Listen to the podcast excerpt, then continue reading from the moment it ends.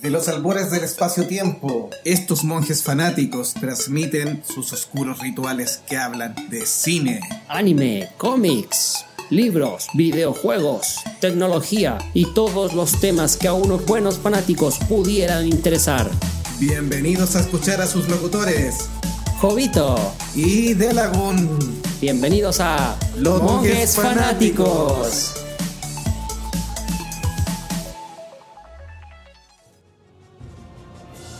Bienvenidos amigos a un nuevo programa de Monjes Fanáticos. ¿Cómo estás, Delagun? Muy bien, Jovito, estimado. ¿Cómo estás tú? ¿Qué tal? Bien, todo bien. Hoy día tenemos un programa especial de Star Trek, como habrán notado en la música de fondo. En los controles, el estimado Machimaro ahí nos va a ayudar y cooperar en algunas observaciones. Así es, bueno, vamos a hacerles una pequeña introducción al tema, pero antes tú tenías algunas news que querías comentarnos, amigo mío. Sí, junto con darle saludo a todos nuestros auditores, eh, les queríamos comentar también que gracias a Trébol Accesorios que se ha unido a apoyarnos, tenemos un pequeño concurso de San Valentín que sortearemos en la radio el día 11 de febrero. Ahí tenemos Trébol Accesorios, así que eh, dos billeteras que sortearemos a quienes nos escuchen el día 11 son unas billeteras perritos hechas en forma manual. Están en muchas ferias, así que cuando ya tengamos información de dónde pueden contactar a Trébol, eh, se los daremos. Mientras Pero mientras lo pueden en la página de Facebook. En la página de Facebook y las redes sociales y en el Instagram. Así que les damos el aviso para que vean ahí sus productos. Tienen billeteras, bolsitos y algunos accesorios para regalar o para ustedes mismos ahí que pueden compartir. Tienen la página de Instagram y hace entregas en los metros. Así que no es problema ahí para darle la gracia a Trébol que se ha puesto con un lindo regalo para todos quienes nos escuchan. Ya saben, para San Valentín ahí tenemos un regalo muy bonito para su polola o pareja. El concurso está en la página de Facebook, así que ahí lo pueden seguir, están las instrucciones y el día 11 de febrero en el programa haremos el sorteo. Sí, así en vivo y en directo. Antes de entrar al tema de Star Trek, quería comentarles cortito que yo venía conversando aquí con Delagun respecto a los Oscar. Eh, vamos a entrar en más detalles cuando ya se vengan los premios, pero solo comentarles que en líneas generales eh, de las películas que interesan a los fanáticos hay varias nominaciones técnicas para Blade Runner, para Star Wars Episodio 8, nominaciones técnicas, y La Forma del Agua, una eh, historia de amor gótico que se estrena en Chile el 15 de febrero. De Guillermo del Toro. De Guillermo del Toro también tiene varias nominaciones y tiene nominaciones en los premios más importantes. Mejor película, mejor, director eh, mejor actriz principal ahí, eh, Sally Hawkins, y también eh, un par de nominaciones más. Y la otra que se ve interesante, bueno, Guardián de la Galaxia se metió con una nominación técnica también, sí, también mejor efectos de especiales me parece que son. Y la gran película de cómics del año 2007, a mi parecer, y que la sigo compartiendo con todos los fanáticos, que fue Logan, se logró meter en una nominación que fue mejor guion adaptado. Así que esperemos que le vaya bien porque es una gran película que incluso mereció estar ahí en, algún premio más, pero logró ese. De todas maneras, guion adaptado me parece súper buen premio porque la historia, la adaptación del cómic original está muy bien planteada. Una historia súper emotiva, la verdad. al fanático le saca alguna lagrimita por ahí, algunas escenas que tiene dicha película. Sí, las actuaciones de Patrick Stewart, eh, bueno, que tiene que mucho que ver con lo que vamos a ver hoy día. Exactamente. También es notable como el profesor Charles Javier. El gran actor inglés, sí, vamos a conversar de eso también. Pero hablando de Patrick Stewart, hoy día vamos a tomar, eh, ya que nos han comentado bastante de Star Trek Discovery, que está en este minuto con su continuación, va en el capítulo 12, son 15 capítulos de esta, eh, esta primera temporada, en que cual ha estado muy entretenida e interesante. Quisimos recordar también una o para algunos la gran serie de Star Trek, incluso más que la serie original. Vamos a plantear la pregunta del millón de dólares para los fanáticos trickies de Star Trek. Es si Star Trek, la nueva generación, es o no es la serie más importante, la mejor de toda la historia tricky. ¿Ah? Eso lo vamos a dejar planteado y vamos a, contar un poquito cómo esta serie, cómo nació, de dónde parte la producción y algunos hitos que tiene también y curiosidades de la serie. Pero antes vamos a darles el hobby fono, ¿te parece? Sí, para que nos comenten si les gusta Star Trek eh, la nueva generación y si tienen algún personaje favorito de los que vamos a ir comentando. Así que, ¿cuál es el fono de la UN? Todos sus comentarios mándelos al más 569 50 82 67 59. Y también en la página de hobbyfm.cl pueden dejar ahí en el chat su comentario para que más Chimaro después nos nos diga si hay algún fanático Algún que- comentándonos que de nos dé alguna curiosidad. Star Trek. Exactamente. Y bueno, partimos con la abertura normal, clásica, que para esta serie tiene un pequeño gran detalle. Dice, el espacio, la frontera final, estos son los viajes de la nave espacial Enterprise. Su continua misión, explorar extraños nuevos mundos, buscar nuevas formas de vida y nuevas civilizaciones, viajando temerariamente a donde nadie ha llegado antes. Y por eso los monjes fanáticos quisimos volver al Enterprise y viajar nuevamente al mundo de Star Trek, para ver también nuevos mundos y nuevas civilizaciones. Así es. De hecho, primera curiosidad, aquí la frase que acabo de dar, eh, a diferencia de la serie original, que era el propio William Shatner el que pronunciaba estas palabras, es obviamente aquí el capitán Jean-Luc Picard, interpretado por Patrick Stewart, quien produce, quien pronuncia esta frase al comienzo de la serie. Sí, también hacer la aclaración ahí para los que todavía tienen la confusión, en esta serie no sale Spock, sino esta es la serie donde sale Data, el androide. No, claro, de hecho es un personaje interesante porque Data hace el papel precisamente de Spock en, el- en lo que es el rol del protagonista, en la serie. en Sí, un ser a un hablar- poco sin sentimientos también ahí. que, que busca entender a los seres humanos, pero Un- vamos a hablar de eso más adelante. Un saludo a Monje Icónico también ahí. Sí, un saludo ahí a nuestro querido monje del sur. Bueno, así es como esta serie, eh, ambientada eh, en, en el siglo 24, se- 80 años después, la referencia de esa 80 años después de la serie original de Kirk y compañía, es la que cuenta la historia de la nueva tripulación que hace, eh, aborda, en este caso, la nueva nave USS Enterprise D. ¿ya? Aquí son, en este caso ya no es solamente una nave especial, eh, eh, que es la famosa Enterprise. Aquí ya hablamos de la versión D. Ah, Así que su estreno fue el 28 de septiembre de 1987, contando con más de 27 millones de televidentes en el episodio piloto llamado El Encuentro en Farpoint, con un total de 178 episodios, eso es lo que duró la serie en 7 temporadas que se emitió. Llegó a su fin en mayo de 1994, con el último episodio llamado Todas las cosas buenas. Sí, la nueva generación ganó 18 premios Emmy, lo cual es bien importante dentro del mundo de la televisión, y fue nominada para los premios Hugo, que también ganó en dos oportunidades, igual obviamente a lo que había hecho la serie original de Star Trek en este punto. Los premios Hugo son una, una especie de categoría o premio especial que se da al Al- género de de ciencia, ciencia ficción, ficción, sí. para que sepan. sí. Además de esta serie que ya Delagun les comentó los episodios, hubieron cuatro películas que tuvieron a- al elenco de la nueva generación. Partiendo por esta Star Trek Generaciones, Primer Contacto, Insurrección y Nemesis, donde sería la última película hecha por este grupo de, del Enterprise. Sí.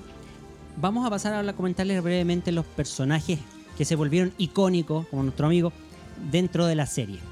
Tenemos primero en el puente de mando de la Enterprise al distinguido capitán Jean-Luc Picard, interpretado por el actor inglés Patrick Stewart. En este caso es un militar francés lleno de talento, intelectual y siempre anteponiendo la razón a lo que son sus decisiones en el mando. Después tenemos a su segundo a bordo, el más semejante como personaje a James eh, Tiberius Kirk. Tiberius Kirk, en este caso, el comandante William Riker, interpretado por Jonathan Frakes, que en este caso también hace como el galancete de la serie.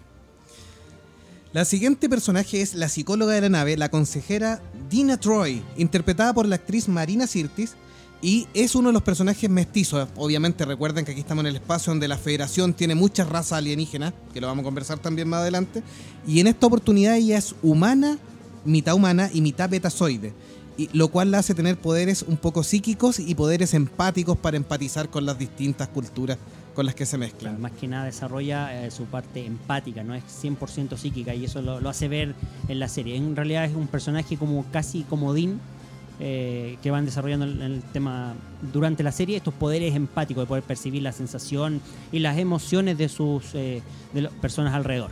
Y aparece también el personaje, el primer personaje sintético, sintético de la serie, que sería eh, eh, Data, interpretado por el actor eh, Brent Spinner, ¿ya? que es asistente del capitán. Y es como el hombre de hojalata de, de esta Star Trek, un hombre que no tiene eh, sentimiento y que se empieza a cuestionar su función como inteligencia artificial. Lo va desarrollando bastante bien a lo largo de la serie.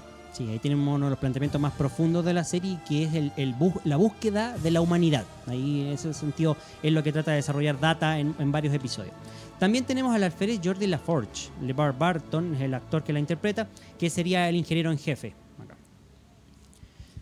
La doctora Beverly Crutcher es la jefa médico interpretada por la actriz Kate McFadden y es amiga del capitán Picard. Y bueno, y en una, en una de las temporadas la sacan, la reemplazan por otra actriz de mayor, pero los fanáticos pedirían que volviera, así que se encuentra a partir de la tercera temporada en todas las siguientes temporadas de Star Trek. Claro. Y aquí también tenemos un, un tema importante que sería parte del sello de Roddenberry, que también está incluido dentro de la producción de esta serie, y es la incorporación del teniente Worf, eh, interpretado por el actor Michael Dorn, que es el oficial Klingon que parte en esta serie como un eh, jefe de operaciones estratégicas, pero que después asumiría el rol de jefe de seguridad a cargo de, de la seguridad de la nave completa y del capitán Picard. Sí, recordar que los Klingon eh, son en la primera serie estaban todavía un poco en conflicto con la Federación Eran y en enemigos. sí, y en Star Trek Discovery los que están siguiendo la serie eh, son la raza que, que está en guerra en este minuto con la Federación, así debido que a que es anterior a claro, Discovery se- o- es eh, incluso antes de, de la serie original, así que ahí están todavía como enemigos, pero ya en esta serie eh, hay relaciones con la Federación, aunque es una raza bastante conflictiva y bueno para la guerra Esa es lo importante y bu- buenos para los combos, los chiquillos. Eso era, eso era el- el- los personajes principales de la serie, pero tendríamos algunos otros como secundarios importantes. Por ejemplo, está el personaje Gainan, interpretado por la actriz Whoopi Goldberg, esta morenita ahí que hizo famoso, por ejemplo, Cambio de Hábito, a quien, a quien le suena, que es una El Auriana, una especie de raza mística dentro de la serie, eh, y que aparecería como consejera de- del Capitán Picard a partir de la segunda temporada.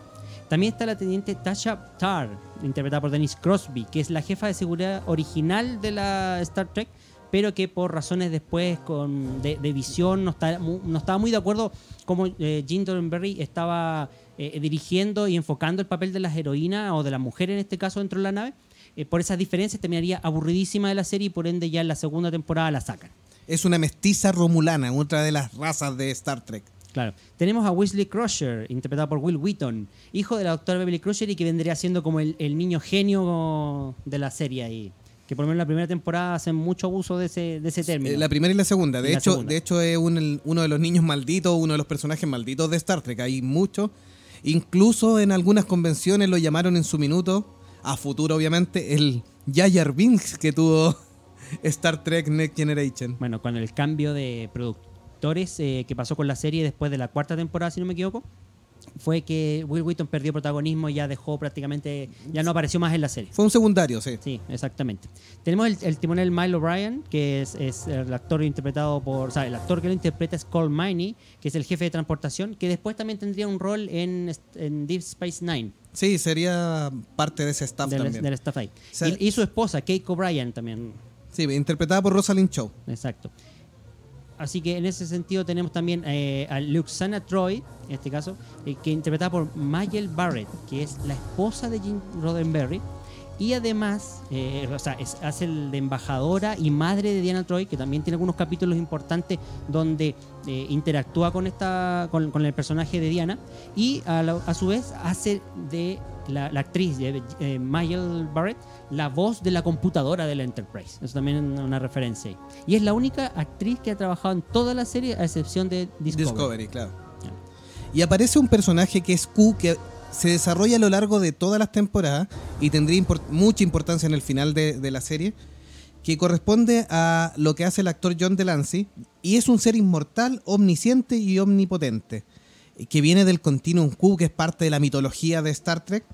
Y bueno, es un, ser que le gusta jugar con la gente y ocasiona muchos problemas. De hecho, los enemigos principales de esta, de esta eh, gama de, de actores de, de- la, de la Enterprise tiene que ver con que los as- asemeje a los Borg, ¿ya? Él, él, él logra que los Borg vean de nuevo en el, en el, en el tiempo eh, a, a la nave Enterprise como un peligro y ahí son los malvados de esta, de esta serie. El que introduce finalmente el gran villano que sería de la saga, de, de la serie, mejor dicho, Star Trek, los Borgs, exactamente.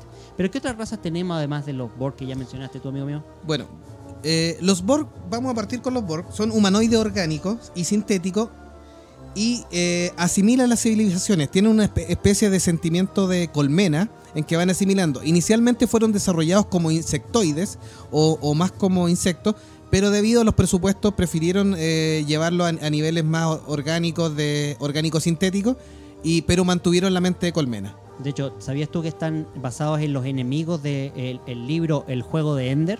Sí, que tuvimos una película hace unos tres años atrás, Más- sí. Claro. Así que ese es como el- el- el- la referencia que sacó Jim Roddenberry para crear estos personajes. Claro, y se van haciendo poderosos porque van asimilando las civilizaciones, los conocimientos, eh, tecnología la y todo, tecnología, claro. etcétera. Así es. Tenemos los Klingons, que ya lo habíamos mencionado, que eran los antiguos enemigos de la Federación, eh, en este caso Unida de Planetas, y que ahora pasan a ser aliados y también eh, entran a cooperar con la Federación. Están los betazoides, que son criaturas muy parecidas a los humanos, pero que eh, son, se diferencian en el tamaño, un poco ma- mayor, y también eh, en esto de tener capacidades telepáticas y empáticas, sobre todo. Poder sentir tanto el pensamiento como captar las emociones de las personas. Luego tendríamos los romulanos, que son cuando los que se acuerdan del reboot de Star Trek, de las películas que van actuales, eh, tienen mucho que ver con que los romulanos son enemigos también de la Federación, así como los Klingon, pero son todavía un poco más fieros y menos dados a, a llegar a acuerdos con la Federación. De hecho, los introducen como una especie de enemigo tipo eh, ruso, soviético, como Sí. que reemplazan a, a, lo- a los Klingon, por supuesto, y estos vienen a ser enemigos más bien eh, tácticos. Son más tácticos, claro, son sí. mucho más encubiertos. Y, y también se desarrollan bastante en esta serie. Están los Ferengi, que vendrían a ser, en primer lugar, sobre todo en la primera temporada, los primeros, eh, la primera raza en, en ser como la contraparte de la Federación. Se destacan por, primero, por ser bajitos, con orejas y, y- y grandes y con parte del cráneo con protuberancia, y por supuesto por su enfoque hacia la riqueza y a lo material como ese era el enfoque opuesto a lo que era la federación, que era mucho más desprendida, sin t- algún tipo de lucro de por medio. Este caso iban a ser los enemigos eh, principales de la serie, pero al final resultaron más- Derivaron en cómicos, sí. claro, más chistosos, con situaciones más bien cómicas, como dices tú. Entonces al final terminaron ocupándolos como recurso humorístico de la serie. Sí, su dios se llama, incluso esto de la riqueza, su dios se llama el gran tesorero. Así Claro. que es como el tesorero curso, es debe ser un Ferengi, Un porque Ferengi natero, claro. tienen eh, aptitud para, para la riqueza. Hubo también una polémica ahí porque hay gente que dice que fue una mofa al- a los judíos Sí. por este tema de los avarios y la riqueza. Entonces ahí se meten en cosas políticas que la serie no necesariamente buscaba, sino que trata de representar varias facciones. De hecho, hay un capítulo donde son unos Ferengi que se hacen pasar por dioses ahí también. Pero bueno, están también los Cardassianos, que es una raza militarizada liderada por un comando central y que tienen una cara con un humanoide, pero con un aspecto más reptiloide en este caso. ¿ya?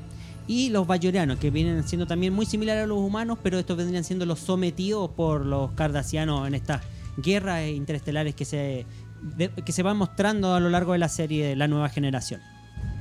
Le contamos algunos detalles de la producción, así como es que llegaron a de- crear y anunciar esta serie después del éxito no tan eh, bien, bien, bien recibido como fue la, la serie original. Sí, la, porque- se- la serie original se volvió de culto con las repeticiones y ahí Sí. agarró un público, una un- fanaticada, un etcétera. cautivo, sí. exactamente, sí.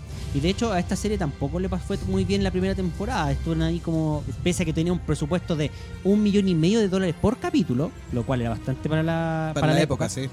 Eh, no fue muy bien recibida en los primeros eh, eventos. Esa es la tercera temporada donde explota efectivamente, cuando hay algunos cambios y algunas mejoras. Eh, Jim Roddenberry, se, eh, por temas de salud, se separa un poco de la serie y ahí el resto de los guionistas logra hacer lo que pretendía y la, y la serie toma un, un- un mejor camino. Claro, de hecho, la, en, en 1986 fue que la Paramount decidió, vamos a hacer una serie nueva de Star Trek, vamos a renovar todo el concepto. La creación de esta serie se anunció el 10 de octubre de 1986. Iba a ser filmada en 35 milímetros, o sea, el tamaño de la película, que era una novedad tecnológica de la época. Y además fue uno de los primeros programas en que se grabó en Dolby Surround. Esto que, lo, que el estéreo acompañaba a ambos lados de forma distinta, eh, como una especie de, de pseudo envolvente, pero en dos canales solamente. Así era un avance tecnológico para aquel momento. Y contratan especialistas en efectos digitales y maquilladores de primer orden.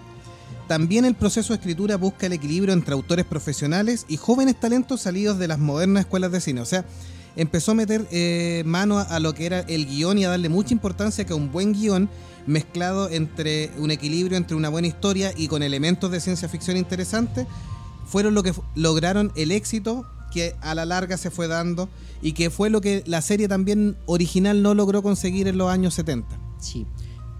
Como bien lo como vimos comentando en pequeñas cápsulas mientras conversábamos de la serie, cómo partió, Gene Dornberry le costó, o sea, a, Paramount, el equipo de Paramount le costó convencer a Gene Dornberry de que se uniera a la producción y sin embargo él lo hizo, eh, empezó a, dirigir a eh, la productora del, tema y muchas de sus ideas eh, cayeron en cierto modo en un poquito mal por el hecho de que ya sus problemas de salud se estaban haciendo cada vez más presentes. Y esto se hizo patente eh, en lo que es eh, el reparto femenino. ¿Por qué? Él quería resaltar, resaltar perdón, la, el protagonismo y el enfoque de la mujer dentro de la federación. Por ende, quería darle ro- roles de mayor importancia. Eh, de hecho, un dato anecdótico: el piloto original, el de la serie original, eh, la mujer de Roddenberry hacía el papel de la primera oficial. Y esto Mm. les pareció muy mal a la cadena, no les gustó, así que por eso lo cambiaron a la actriz y lo grabaron de nuevo. Aquí quería resaltar ese tipo de, elementos donde la mujer tenía un eh, papel importante, por ejemplo el papel de, de Denise Crosby, que era, como les decía, la jefa de seguridad ahí, era un papel importantísimo dentro del, timón, salía muy eh, enfocada en el centro junto con el capitán Picard y por ende eh, tenía mucha visibilidad. Lo mismo que el caso del personaje de Marina Sirtis, que tuvo mucha dificultad en, en interpretar a este personaje que, con poderes psicoempáticos, porque en realidad él- ella lo pensaba como decir, pucha, a ver, tenemos un conflicto aquí entre distintas partes donde hay que negociar, pero si yo ocupo mi empatía y, hago esto, esta habilidad, yo lo resuelvo en dos segundos. En, cinco minutos los tengo como amigos del alma y se acabó la serie, o sea, no tengo para qué hacer 40 minutos de programa. Entonces le costaba un poco tratar de, sopesar esas trabas que, estaba imponiendo Jim Ber- de, Roddenberry para tratar de darle eh, eh, protagonismo al personaje, pero a la vez que no fuera tan mágico, tan, tan maravilloso. Sí, también como comentábamos, es cuando él saca a McFadden, la doctora Beverly Crusher, de, después de la primera temporada y la reemplaza por otra actriz porque encontró que necesitaba una actriz con más profundidad y con mayor fuerza. Que se pareciera al, al Bones original. Claro, al Bones original. Entonces, cuando la reemplaza, finalmente los fanáticos reclaman un poco y la doctora Beverly Crusher vuelve en la tercera temporada relativamente en gloria y majestad. Sí, en todo caso ahí eso fue lo, lo- lo tremendo. Y por último, el tema también que ya lo conversamos, eh, de Wesley Crusher. Aquí se ocupó, eh, por lo menos en la primera y segunda temporada, se ocupaba mucho el recurso del el niño genio que estaba justo en el lugar preciso, que, ah, se me prendió la ampolleta y voy a, hagamos esto en la computadora y justo salva el día. Entonces, está bien, una vez, dos veces, ok, pero ya temporada completa, ya para muchos eso era demasiado apestante, así como que eso era lo más malo que tenía la serie en general. Así bueno, que- y, y cuando ya no pudo ver el tema de los malvados, ya dejando de lado la parte femenina, el tema de los malvados, ya los Klingon estaban unidos a la Federación. Los Romulanos eran una amenaza, pero no tanto. Los Ferengi terminaron siendo unos personajes bastante simpáticos que a futuro se juntarían también con la Federación y habrían eh, algunos dentro de las próximas series de Star Trek, parte de las tripulaciones. Eh, empezaron a buscarlo y llegaron a esta raza cibernética de los Borg. De los Borg, sí. Ahí dieron el clavo, porque eh, la gracia de los Borg es que no tienen sentimientos. Como tú bien lo decías en algún momento, la característica de los Borg es que se- eh, son una mente colectivo. Funcionan y, se hacen llamar el colectivo Borg en Latinoamérica. Así que en ese sentido, funcionando como todos, como una sola mente, es que no tienen ningún tipo de emoción o sentimiento al cual apelar. Eh, son capaces de adaptar su tecnología, por ejemplo, al de los, a los escudos para reflejar los phasers de, los, eh, de, la, de los- de la tripulación de la Federación. Entonces, son enemigos casi in- invencibles, capaces de adaptarse a cualquier tecnología o cualquier eh, maniobra que pueda contrarrestar eh, para defenderse y volver con- a, a atacarlos de, de vuelta. Entonces, se volvieron enemigos temibles. Sí, de hecho una de sus frases era, es inútil resistirse, Claro. serán asimilados. Resistirse es fútil. como dicen. Sí, así que una, una frase que tenemos de un amigo. Así que Pero todos bueno. serían asimilados ahí por los Borg. Y esto, esto, todo esto que mencionamos recién tiene que ver mucho con la partida de Gene Roddenberry de la serie y finalmente su muerte el 24 de octubre de 1991, ya cuando la quinta temporada había eh, eh, estaba como en la mitad más o menos y obviamente los picks de sintonía eran muchísimo mayores a los que tenemos hoy en día. Así que eso fue a los 70 años de edad. Sí, y aquí volvemos a lo que hemos comentado en algunos, los que no han escuchado en algunos otros programas, que una buena historia, personajes eh, bien definidos, catalogados y, potentes, pueden entregar una, una mejor eh, serie. La serie de ciencia ficción es clave este tema de la historia y los personajes. Y además un buen villano, que también es, un, es una clave en las buenas películas de, de cómics o de, o de acción. Así es. Recordemos el hobby fono para nuestros amigos que nos quieran comentar el, episodio o algo de Star Trek o, o, por ejemplo, alguna experiencia que tuvieron mientras veían esa serie ahí en su casa, ya sea por televisión nacional o por Mega que las daban. En el más 56 9 50 82 67 59, se los repito, ¿ah? por si acaso más 56 9 50 82 67 59. Así que ahí lo esperamos con su mensaje. Sí, y, vamos a hacer una pausa musical. Sí, vamos a hacer una pausa musical. El tema tiene que ver con la, el reboot de Star Trek, Star Trek Beyond, y es el tema de Rihanna. Hammer de la película Into Darkness, en la oscuridad.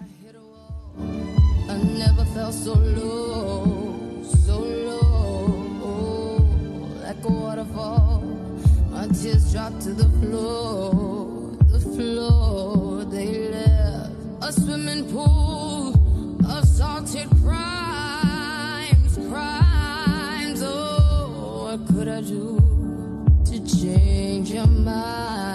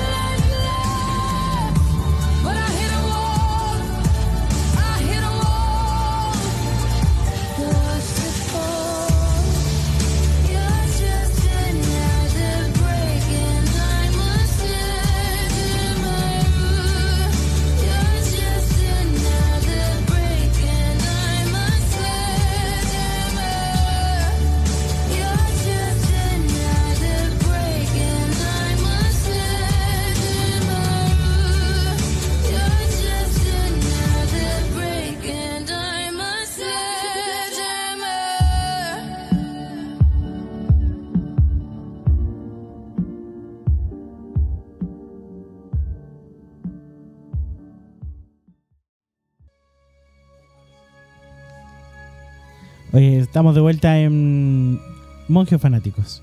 Gracias, Machimaro, por tu introducción. Oye, no, no quería leer los comentarios porque hay mucha gente que nos deja sus comentarios a través de em, a través de nuestro jovífono y a través de nuestro chat de Hobby FM. Rexona nos dice, se vienen los monjes fanáticos, Dorlax, vamos los monjes cada semana, Star Trek, icónico. Saludos a los monjes, felicitaciones por su programa, excelente tema que abordaron esta semana. No se tiren demasiados spoilers de Discovery. y para los que estamos atrasados, sí, eh, Rexona eh, no tienen spoilers de Discovery. Ja, ja, ja. Yo no, eh, Vamos a contar el final al tiro. Yo no me siento, eh, yo no siendo fanático de las películas, las encontré muy buenas. Y en el hobbyfono les tengo inmediatamente comentarios. Saludos desde, saludos a los monjes y Machimaro. Un abrazo, mi amigo. Ahí, Gracias por todos los comentarios. Gracias a todos por Rápidos. los saludos y los comentarios también y su aporte. eh. Así que bienvenidos todos a ese eh, comentarios ahí, por supuesto, gracias por la- las buenas vidas y energías positivas que nos dan cada semana en, en este programa. Siguiendo con el tema de, de nueva generación, hay algunos motivos de, de que por qué la gente cree, eh, por qué nosotros también creemos como, como fanáticos de esta serie, que Next Generation es la mejor serie de Star Trek hasta este minuto. Discovery lo ha hecho bien, no le vamos a dar spoiler, tranquilo. Eh, Discovery no. lo ha hecho bien, solo diremos eso. No me decís que murió. Ah. Pero va recién en su primera temporada. Eh, no, esos son bromas de, de Delaware. Eh, lo ha hecho bien, pero va en la primera temporada. En cambio, esta tuvo siete temporadas, eh, en la cual de a partir de la tercera se pone bastante interesante, los temas de ciencia ficción y todo. ¿Por ¿Sabe? qué sería la, la mejor Star Trek de Lagoon? Primero, planteémoslo así.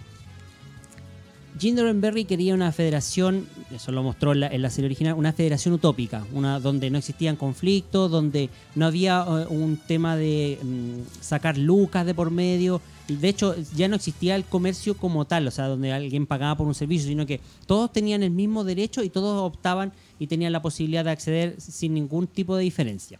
Eso es bien utópico, bastante idílico, bien bonito, la verdad, pero resulta que no es tan realista como uno quisiera, no es tan pegado a la serie. Entonces, en este caso, esta nueva serie, eh, eh, generación se desarrolla bajo el empeño de Jim Roddenberry, así, de reformular esta serie eh, para nuevos espectadores, obviamente.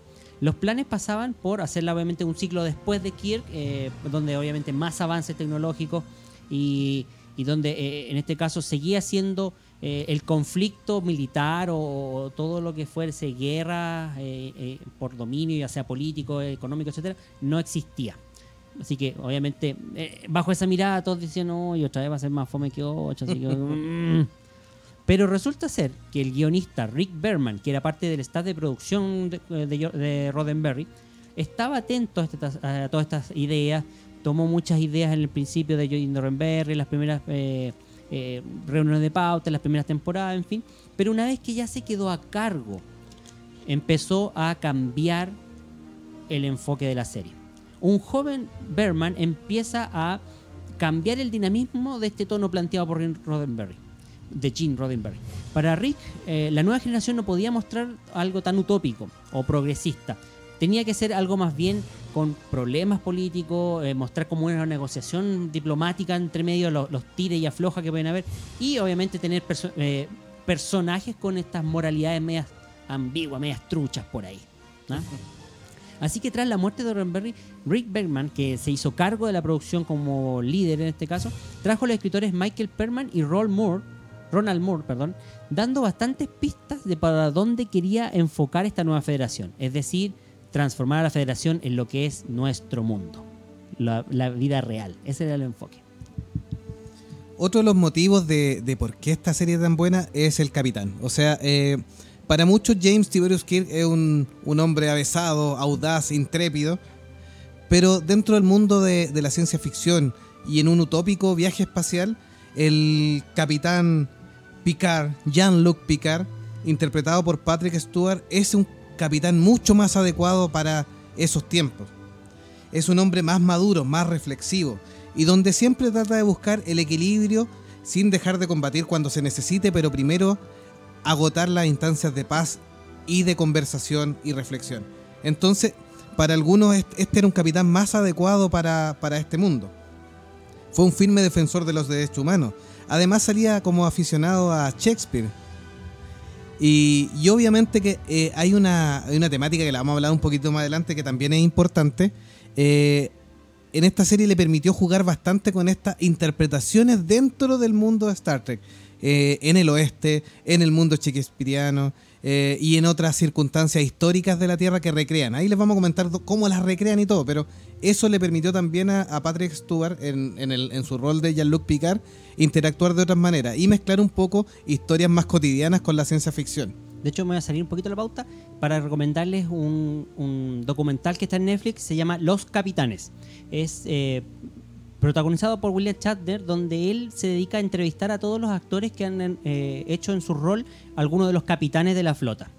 Y dentro de ese documental hay unas declaraciones de Patrick Stewart muy interesantes de cuáles fueron sus sentimientos cuando comenzó a hacer la primera temporada de Star Trek The New Generation, dado a que él, como un actor chespiriano de teatro importantísimo en, su momento, él encontraba que hacer serie de televisión no era como lo más eh, eh, profesional en ese sentido, era como muy sencillo y muy... eh, muy, muy, muy burdo, básicamente. Entonces, pero lo que él quiso, al, al- sentirse en cierto modo motivado por el proyecto, por el propio Dor- Dorrenberry, era eh, darle esa impronta del actor chi- eh, básicamente, y eh, en ese caso enrolarse tanto en su papel que el resto del elenco, el resto de, de los compañeros de trabajo, lo molestaban, lo hacían bullying, porque era como demasiado serio, demasiado grave para su, su papel ahí en ese sentido.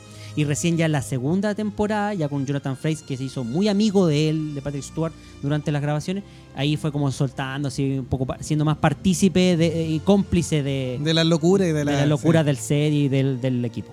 Sí, también hay que rescatar que eh, cuando al capitán, aquí va- sí vamos a dar un spoiler de Next Generation, eh, cuando el capitán es eh, atrapado por los Borg, eh, es asimilado en algún minuto antes de ser rescatado y se transforma en Locotus, eh, como la versión asimilada de, de Picard, y también tiene una muy buena interpretación en ese punto. Locutus, se llama Locutus. Locutus.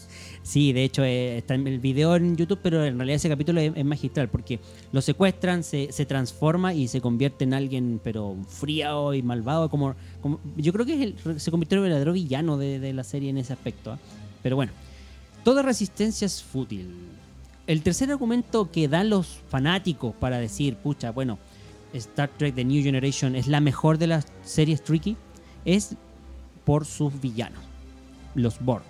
Aquí, en este caso, el, como les decía yo antes, eh, estos eh, seres inspirados en el juego de Ender del 1985, la novela esta, eh, hacen una especie de parangón, un poquito algo del cruce estético y del comportamiento de estos villanos de, la, de la saga de William Gibson, pero también eh, con, con el tema este de que son incapaces de, de- tener individualidad, o sea, dejaron de ser individuos para formar un colectivo eh, y, por ende todos reaccionan en base a un, grupo, a una cabeza pensante única, que es la reina Borg.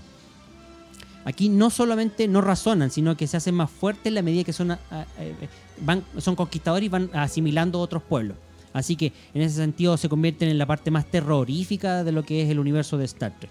El capítulo, de hecho, Lo mejor de dos mundos, que es el de la temporada número 3, aquí el capitán eh, Picard es el que es asimilado por ellos y se convierte eh, básicamente en el mejor cliffhanger de la serie que tiene al dejar eh, enganchado el, cierre de ese capítulo con, con la conversión de Lucutus, el Mayor Borgassi, a la siguiente temporada, que es cómo resuelve la tripulación el, rescate del capitán. El otro punto importante que yo, se lo había adelantado un poquitito cuando hablé del Capitán Picard, que cómo se había desarrollado en otras funciones, es el estreno en, Star Trek de la holo cubierta.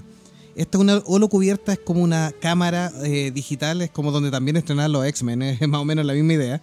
eh, para los que no han visto Star Trek, es una cámara virtual donde ca- cargaban eh, historias y para entrenamiento o para resolución de problemas para preparar a su tripulación. Y eso les permitía cargar, por ejemplo, estas historias como en el oeste, cuando ven figura en el oeste de, Star Trek, también están cargadas en esta, en esta historia. Historias ah, orientales también, y, y crear un mundo ficticio que les permitían eh, traer distintas historias dentro de la misma historia de Star Trek.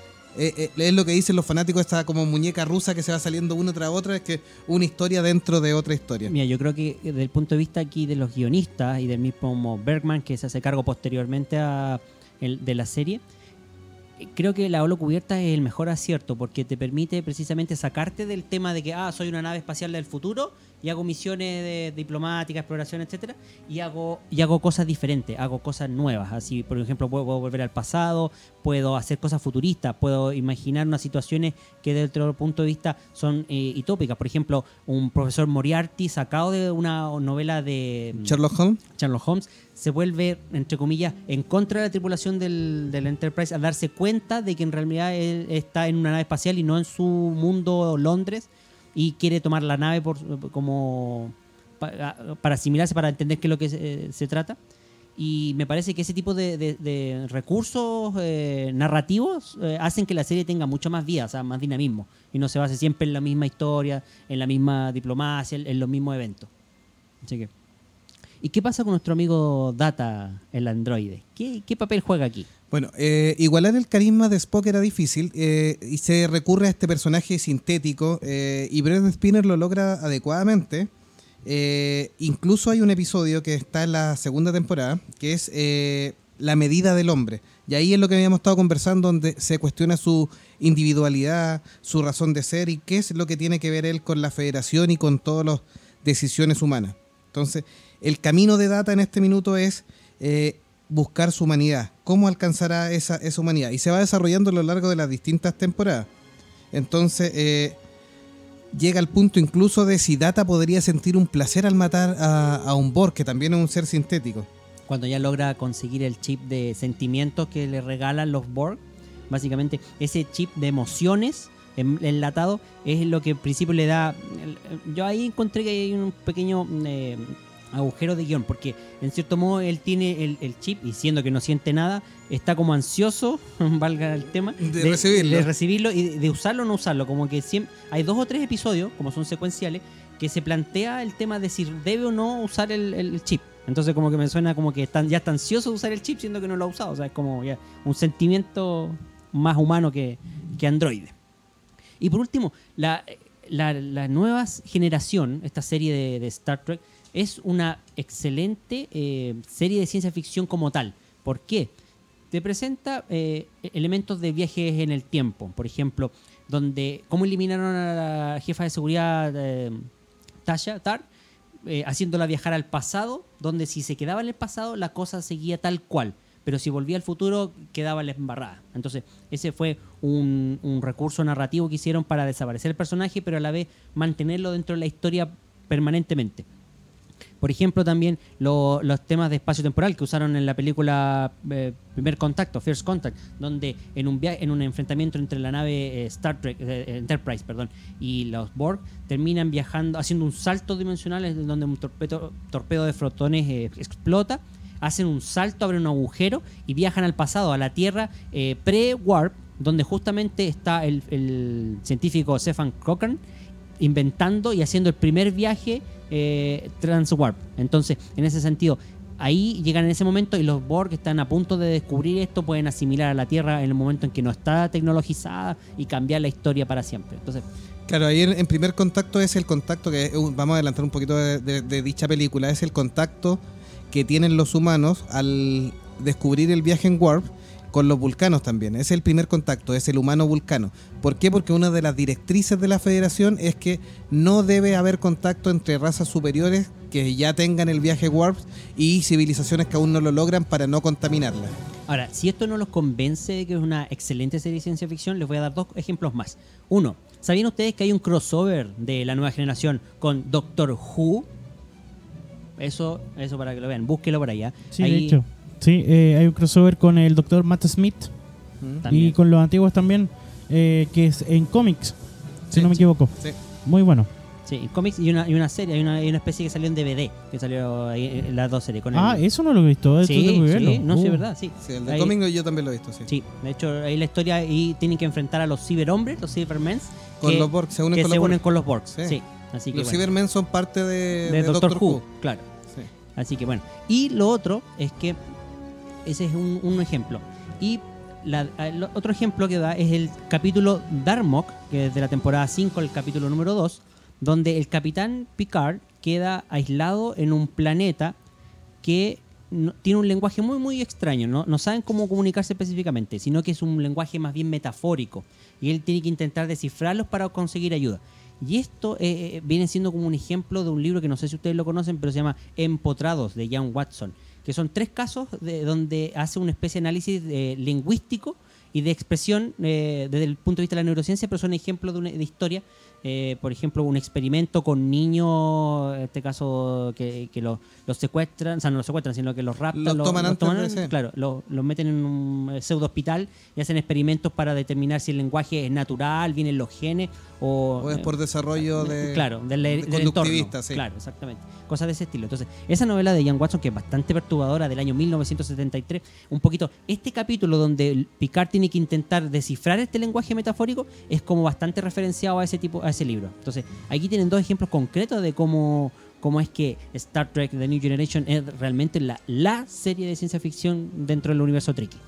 Sí, la gran punto final de, de- de por qué es eh, eh, la mejor serie. Bueno, en esta ocasión efectivamente es la que de mejor desarrolla que la nave, el Enterprise D, es una ciudadela en el espacio. Hay muchas relaciones. El, el personaje de Guinan en el bar también lo, lo recibe ahí directamente, donde van a, a- a relajarse, a tomarse su, su copete, porque había un solo licor ahí que lo alteraba. Y, pero hacen, van compartiendo y hay mucho, muestran mucho más la relación humana que no se ha logrado en las distintas otras series. En las otras series están enfocando más en el viaje, pero no en la en que estos tipos viven en el espacio mucho tiempo y tienen que interrelacionarse de otras maneras también. De hecho, esta nave Enterprise D es una nave clase Galaxia, en este caso una ciudadela literalmente en el espacio. Tiene hospital, tiene colegio, tiene para eh, laboratorios de investigación y los hace ver. Hay ciertos ca- capítulos de repente donde muestran a niños en un aula o centro de, de investigación donde desarrollan eh, X cosas. Entonces, dan a entender de que la nave es verdaderamente una ciudadela flotante en el espacio. Entonces, eso también ah, es importante destacar la, la nave. Y siendo que también, además, está bien preparada para lo que es batalla, con torpedos, con rayos láser, campo, eh, escudos deflectores, todo lo- una nave equipada. De hecho, Es es, la top de la, militar, claro, sí. es la top de la de línea de la Federación de Planetas Unidos.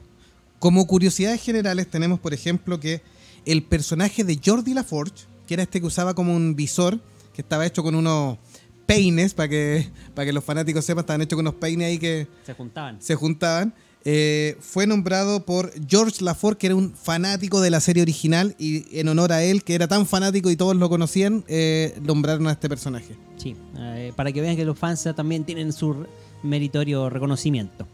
Y bueno, hablando de curiosidades, entonces, pues partamos con, curiosidades de esta serie en general y algunas también detallitos de la nueva generación.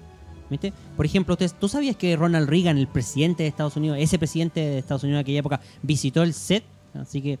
Y la razón de esta visita era que durante la, grabación del capítulo Redención, eh, el expresidente eh, quiso estar ahí y participar porque era un gran seguidor de la serie dentro de su viaje y por supuesto de Estado. Así que ahí recalcó eh, Reagan que le gustaban mucho los Klingons porque le hacían recordar al Congreso. Frases O sea, un- célebres. Un, grupo de bestias. Claro. ¿Qué diría el presidente electo que tenemos nosotros aquí en Chile? Bueno, no lo voy a nombrar, pero ustedes saben quién es. ¿Qué diría si estuviese en un set de Star Trek? Algunas piñericosas. Claro, diría, oye, ¿dónde podemos poner un cajero por aquí? No, pe- pre- preguntaría si le dejan cargar la espada, el sable de luz. claro. Yo soy muy fan de Darth Vader, diría. También tenemos a Stephen Hawking, que aparece en un episodio de la saga. El astrofísico aparece interpretándose a sí mismo en un capítulo en que lo vemos jugando una partida de póker con Albert Einstein, Isaac Newton y otros genios más. Sí, una mesa de lujo de la, de la ciencia y de la astronomía. Ya habíamos mencionado que teníamos un crossover de cómics entre la nueva generación y el Doctor Who, donde los Cybermen, los Cyberhombres, se juntan con los Borg para tratar de conseguir una especie de, eh, si no me equivoco, era un eh, amuleto, un evento, algo, algo específico, no me recuerdo bien qué lo que era, que estaba escondido en uno de los planetas de la, de la Federación. Entonces, lo que pasa, lo que pasa es que la trama igual se da vuelta cuando los Cybermen traicionan a los Borg y los Borg así con las colas entre las piernas llegan a donde picar para pedir ayuda. Así que bueno, una cosa insólita. Y dentro de las primeras temporadas, ahí, el bueno de Gene Roddenberry se había empeñado de que todos los miembros de la Federación, esto es un tema ya específico de, de- de New Generation, para Dornberry el- uniforme tenía que ser un uniforme único, una sola pieza, y eh, en este caso de el famoso expandex, esta tela que, que se Andaban muy- apretaditos. Bien apretadito, sí, bien apretadito, pero bien bonito, bien. El problema del spandex es que además de ser eh, bien maleable, bien prodigioso para, para confección, tenía un olor espantoso, así como un olor de seda gusano, pero que dejaba pasado nauseabundo eh, el, el tema. Así que eh, el problema era que una vez, por más que los lavaran, los lavaran, los lavaran, ese olor no, no aparecía con nada. Así que eh, lamentablemente el set quedaba súper cargado con ese olor y, y- Así que cuando Bergman, el, Rick, o sea, el productor Rick Bergman, tomó la serie, consiguió que cambiaran en- a un traje de dos piezas, un entero similar en los colores, pero de dos piezas. Y con eso la, propia, eh, en este caso el cast, se lo agradeció con todo el alma. Bueno, ya habíamos dicho que está considerada como la mejor serie de Trekkie hasta, hasta la fecha al menos. Vamos a ver qué logra Discovery con el paso del tiempo. Y también durante la primera eh, temporada, el actor Patrick Stewart colgó sobre su camarino un letrero que decía: Cuidado con el desconocido actor shakespeariano. Claro, como aquí está mi currículum, mi tarjeta de presentación. El actor de Forrest Kelly, que es el actor que interpretaba en la serie original al doctor McCoy, sí, sí, fue el primer actor original que apareció en la serie de la nueva generación. Lamentablemente también fue el primer actor de la serie original en fallecer. Sí, ha- hacen aparición otros otros personajes. eh, Spock también, para los fanáticos. Sí, más también adelante. aparecería. así que ¿Sabías tú que el hijo de, de Spock también eh, graba- eh, fue dirigiría- director de algunos Sí. episodios de la nueva generación. Así es, sí. Así que es un, es un buen dato ahí. Los vulcanos aquí bajaron bastante la importancia. En la primera eh, serie original los vulcanos son muy importantes y aquí ya se limitan a algunas cosas más puntuales. Ahora en Discovery tenemos de nuevo importancia de, de la gente de, del planeta vulcano. Claro. De hecho, eh, volvamos al tema de los villanos. Los villanos conocidos como Borgs, aquí en este caso, que eh, hablábamos harto ampliamente en distintas facetas. Ya le habíamos dicho que idealmente iban a ser como insectos. Esa era la, la idea, como lo, lo había tomado directamente la novela de los juegos de Ender. Pero la productora rechazó inmediatamente la idea porque se necesitaba mucho presupuesto para esto. Los trajes, la forma en que iban a hacerlo era muy costoso. Y por, por ende, lo que sí mantuvieron como idea principal es esto tema de la colmena. Eso fue como parte característico que, mantuvieron de- del personaje insectoide. El bar que tenía el Enterprise, llamado Team Forward, eh, que obviamente que estaba aquí en el personaje de Guppy Goldberg, servía un único producto alcohólico, llamado Sintenol, una bebida artificial que tenía la función de curetearlo ahí, marearlo ahí, o que se, se pasaran de copas, pero tenía una, una- una función principal. Cuando el miembro de la nave se paraba del bar y salía, se le quitaban los efectos inmediatamente alcoholizantes. Qué mágico, ¿ah? Imagínate un bar que tuviera ese tipo de alcohol. Te obliga a volver y a volver y a volver. Imagínate, sale a la puerta, ah, no, algo me pasó, me vuelvo. El hombre alcohol sería cliente frecuente. El hombre alcohol sería en ambiente frecuente. Saludo para el hombre alcohol. Así, bueno. Oye, ¿ustedes sabían, amigos míos, que la, la Enterprise, eh, en este caso, esta nave gigantesca, la original medía alrededor de tres campos de fútbol americano seguidos. O sea, estamos hablando de un tema eh, eh, bastante grande. Sin embargo, esta nueva nave, la Enterprise D, era el doble del tamaño. Así que para esto eh, vendría siendo algo así tan grande como los estudios de Pinewood en, Hollywood, donde se graba series como Star Wars. Y también hay un gato aquí en- dentro de Star Trek que es Spot, que es el gato de Data y que inicialmente era un macho de pelo largo y que a lo largo de la serie se lo cambian por una hembra de pelo corto y obviamente el androide nunca se dio por enterado. Dicen que dejaba mucho pelo en la ropa, así que hubo que cambiarlo ahí a, un, a una hembra de pelo corto que era me- menos violenta también. Intentaron cortarle el pelo, pero no resultó. Entre cortarle el pelo y castrarlo al pobre gato ahí. Claro, no, mejor traemos otra gatita, pero bien. Y por último, el, lo hemos repetido harto, Enterprise, el nombre icónico de esta nave que cruza la galaxia entera en busca de aventuras y nuevas civilizaciones.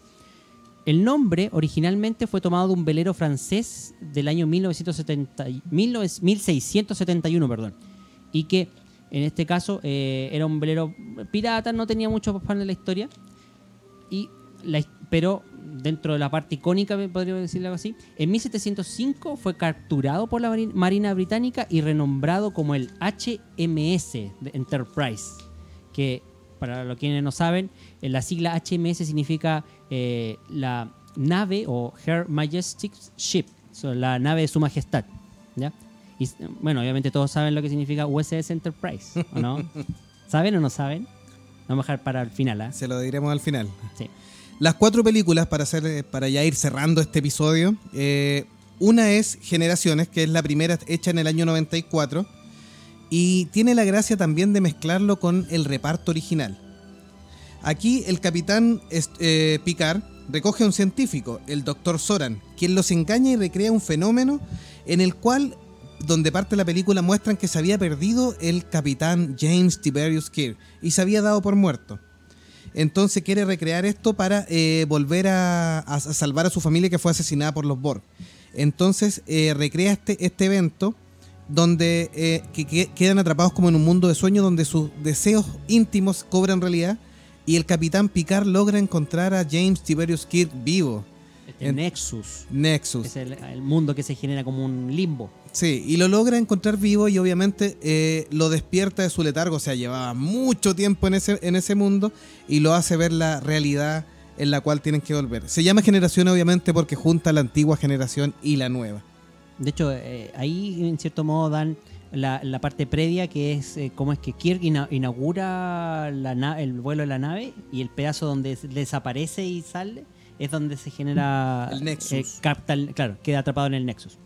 Después tenemos First Contact o Primer Contacto del año 1996, dirigida por Jona- Jonathan Frakes. Aquí ya les habíamos adelantado un poquito a los amigos fanáticos. Esta, en esta película eh, se encuentran con un viejo enemigo, los Borgs, que son el enemigo clásico de, la- de toda la serie, que está tratando de eh, eh, conquistarlos nuevamente. Y aquí en esta batalla lo que ocurre es que logran ambas naves viajar al es- hacia atrás en el tiempo y llegan a la Tierra al año 2063. Aquí los Borg pretenden modificar la historia y conquistar esta Tierra que está poco menos avanzada tecnológicamente.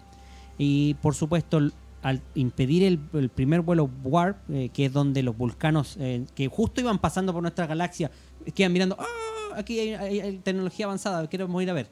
Es en ese punto donde los Borg quieren intervenir y cambiar la historia para siempre.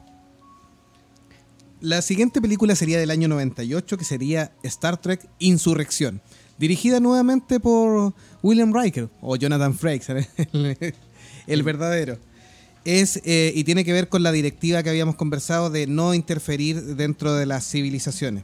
¿Ya? La directiva principal. La di- directiva principal. Entonces aquí el comandante Data se encuentra en la encrucijada de que debe romper eso. O sea, el- un, un sintético que debe seguir las normas se encuentra con que debe eh, evitar eh, el contacto y se insurrecta dentro de la federación y obviamente no sigue los pasos para poder salvar a esta, a esta raza.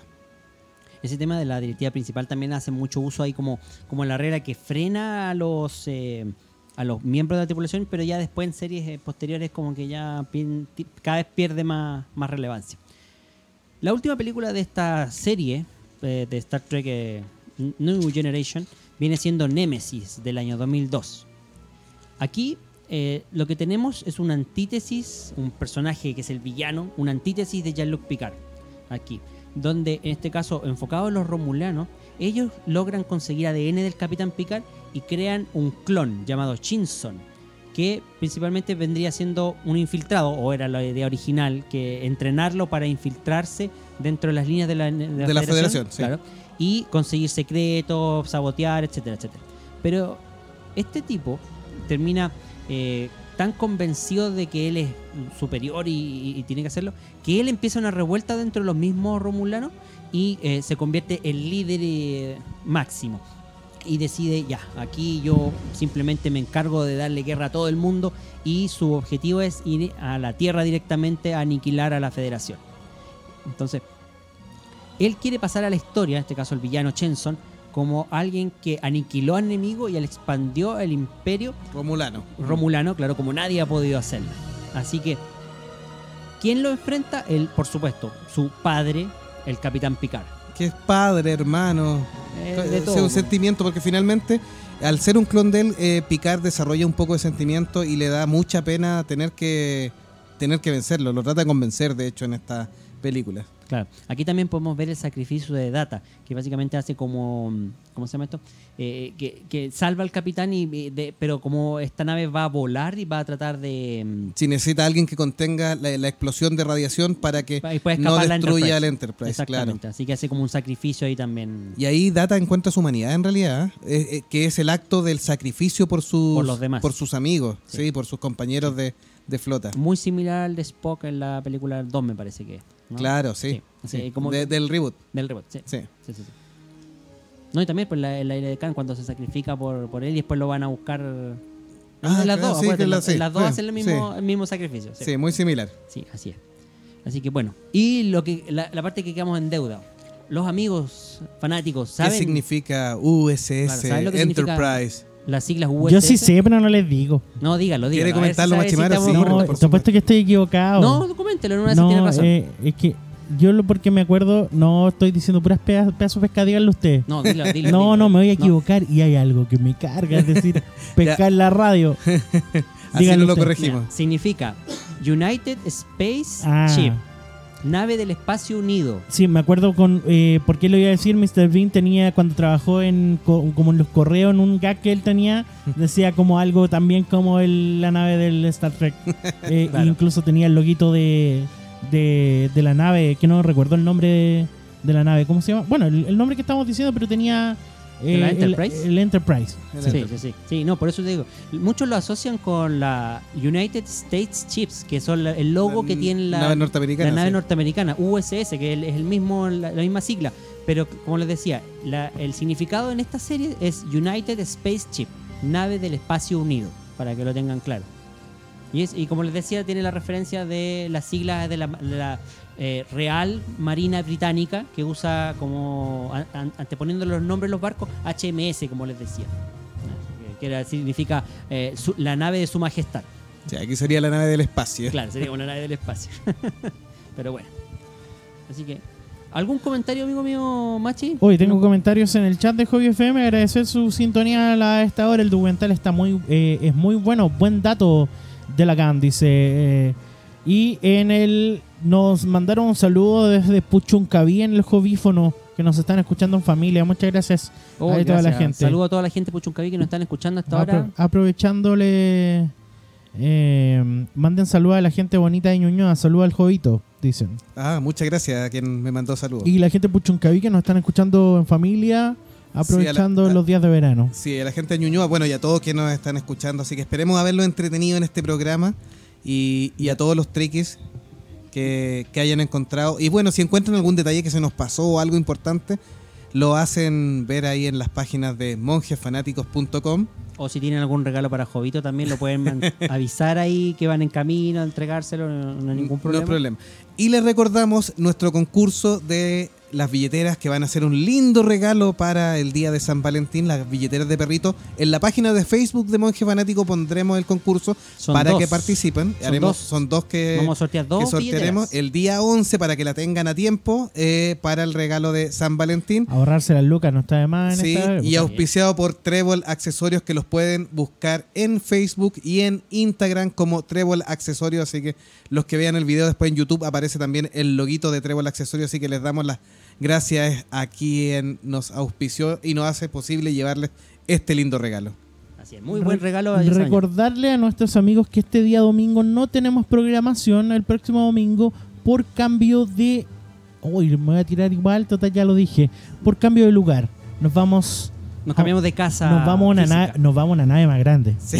Cambiamos la clase. Cambiamos de la Enterprise básica a una Claro. Enterprise D. Una galaxia, como corresponde, como, como se merece Hobby FM. Y recuerden que desde el otro domingo, en vivo y en directo, a través también del nuestro YouTube y a través de Facebook Live de Monje Fanático para que nos vean en, en- en video. en En video, video. en Así van a ver el concurso en vivo y en directo para que lo Nadie- puedan disfrutar. claro, así que duda, participen, tienen dos semanas para participar, así que Exacto. ahí en el, En el Facebook fanpage, de métanse al, al post Monjes Fanáticos. y ya saben. Y ahí pueden ver, pueden ver las fotitos de, de, De la- estas de lindas billeteras billeteras. de Trébol Accesorios. Sí, son muy lindas. Ya, vámonos porque yo te apuesto que no encontré Pincro ya.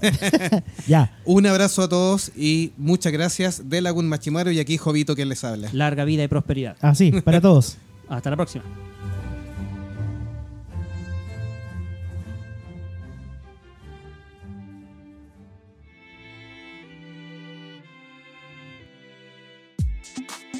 Bueno amigos, esto ha sido todo por ahora Los esperamos la próxima semana en un nuevo episodio. de su amigable podcast Los monjes. Fanáticos.